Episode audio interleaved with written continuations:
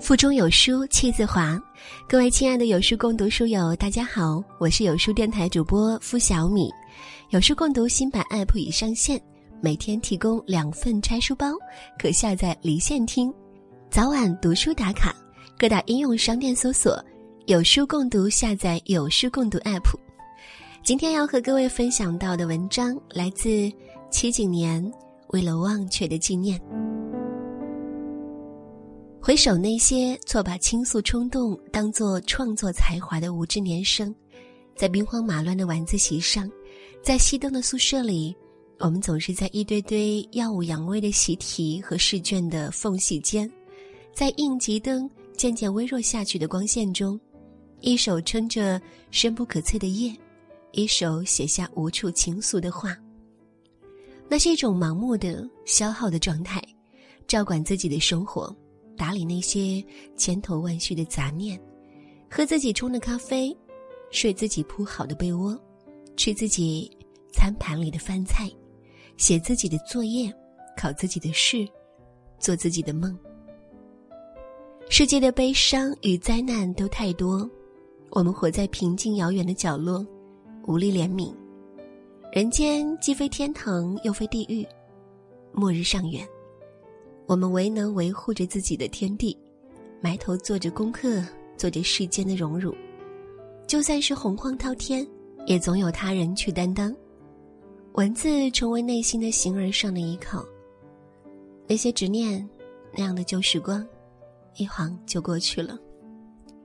而今仿佛是站在一个青黄不接的尴尬路口，失去的是招摇撞骗的痛快诉说，未曾获得的。是笔走天涯的洗练淡定，已经再也不能随心所欲的写字，因为心里有了羞难和踌躇，对纷繁复杂的眼之所见有了惧怕，不知道我应该怎样写，写这无法书写的自我，怎样诉说诉说这无法诉说的世界。回过头去看看那些浸透在白纸黑字上的生动的悲喜。切肤也感觉到，在那样一个唯唯诺诺的苟且年纪，伤情似乎是装点生命的勋章，好像只有凭借那些幻觉般的、被我们脆弱的主观承受力无限夸大的非难，我们又难以拥有热泪盈眶的青春。尽管生命的温暖一直都与我们遥遥在望，而我们只不过是拒绝路过。执行。如果有天我们淹没在人潮中，庸碌一生，那是因为我们没有努力活得丰盈。二十岁的时候读到这样的句子，写这话的人又说：“世界之大，我却不知其所折或远。”在我脚踏的这片狭小天地，经历的不过是寻常的青春，看到的，因不懂得该如何聪明的活着。所以总觉得连生命都是身外之物，好像这个世界说不要就不要了。前些日子在英文泛读课上看了一篇美国作家写的，他说，杰斐逊总统在独立宣言里告诉我们，每个人都有追求幸福的权利，但是很多人呢把这句话误读成了每个人都有幸福的权利。读到这里。我为这样一个美国式的小聪明笑了起来。这篇散文不过讲述了一个古老的真理，即幸福本身就是虚妄，它只存在于追求幸福的过程中，在所谓的终点，你是看不到幸福的，因为它不存在。我因此想起了曾经不知天高地厚的年岁，因为一些小事踌躇满志，连走路的步伐都快了起来。仿佛急于直面人生，但是，当鞋里掺进了一颗硌脚的石子儿，便又会呼天喊地，倒戈弃甲，觉得事不容我。但是，终于在其后的其后，我渐渐承认，活着的价值在于要有一个饱满的人生，隐忍平凡的外壳下，要像果实一般，有着汁甜水蜜的肉瓤，以及一颗坚硬闪亮的内核。这样的种子才能在人间深处生根发芽，把一段富有情致的人生传奇流传下去。应知道若干年之后的人生再也不会有人惦记我们的存在，因此这段饱满的生命，是我们以生之为人而骄傲的唯一见证。这些年的时间，为着实现这样饱满的人生，断断续续的做着一些代价高昂的遥远的梦，断断续续的写一些不叫文字的文字，断断续续的被生活的遗憾所打岔，跌入低谷，并且呢拒绝任何搭救。自己慢慢摸索着爬起来，继续走。这青春，与世间任何一段青春无异。年月里那些朝生暮死的悲喜，也就这样野花般自生自灭的燃烧在茫茫命途当中，装点了路人的梦。故人对我说：“要有最朴素的生活与最遥远的梦想。”说这话的少年，早都成了记忆深处的那些花儿。走上了更远、更美的路。只是这样的话，我一直都唯唯诺诺的记得。我也是这样感激涕零的知晓着。我何其所幸啊！如果不是因为你们，我何以能这样平安成长，渐渐变成一个健全的人呢？记录这旅途的大部分文字，从高一到高三毕业，用了整个成长的时间来完成它。印象深刻的永远是书写他们的时候，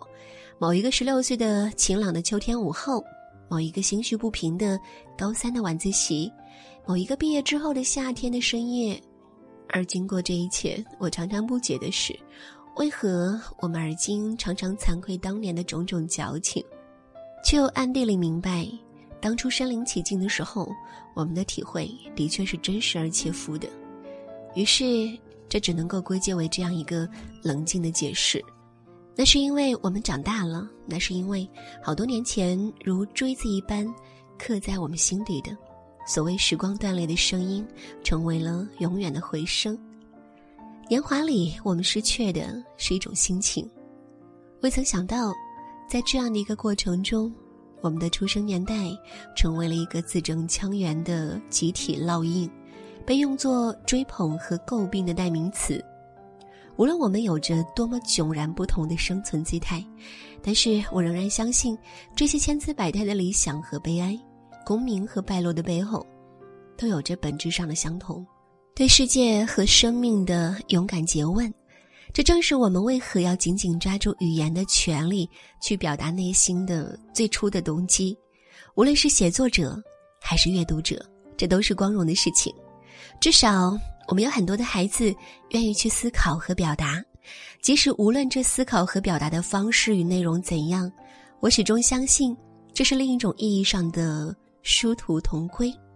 所以，因了成长本身的不完美，我希望这些如原石一般上经不起雕琢的文字，能够以一种最接近成长的本质的真实形态，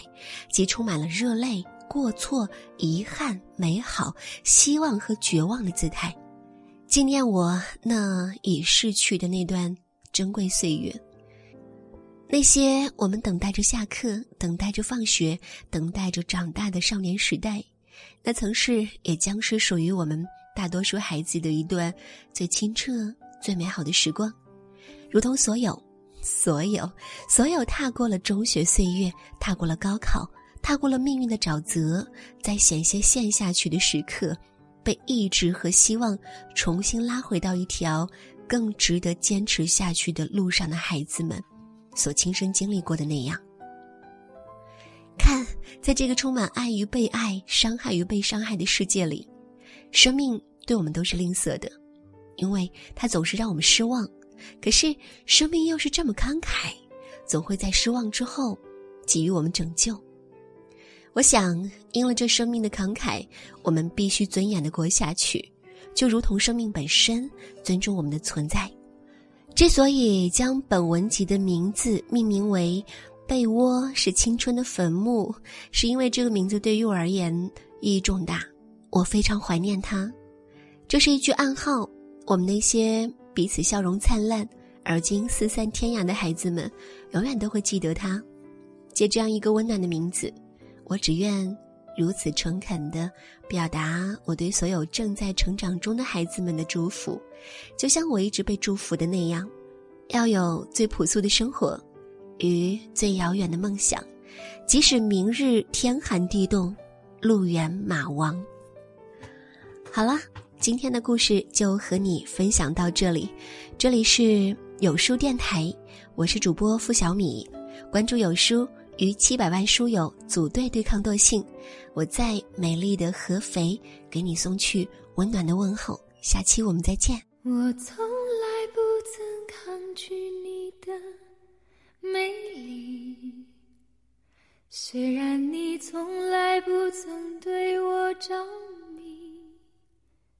我总是微笑的看着你。我的情意总是轻易就洋溢眼底。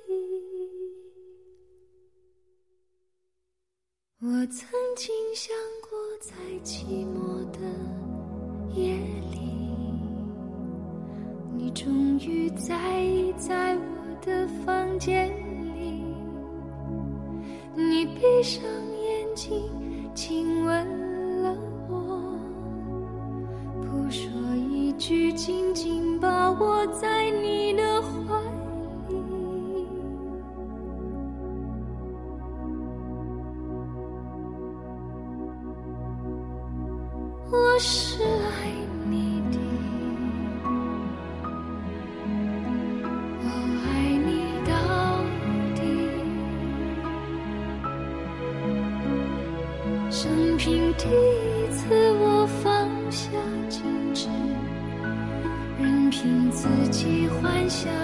结果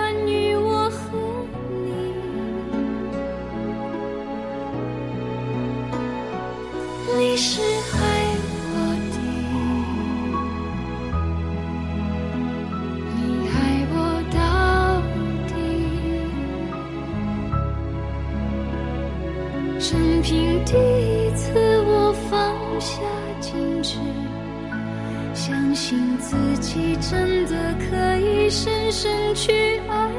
你。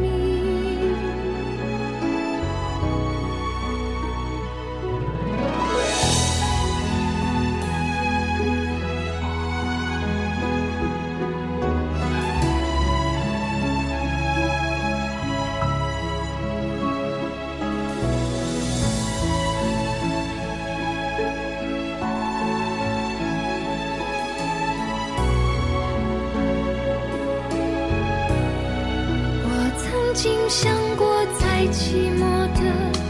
夜里，你终于在意在我的房间里，你闭上眼睛，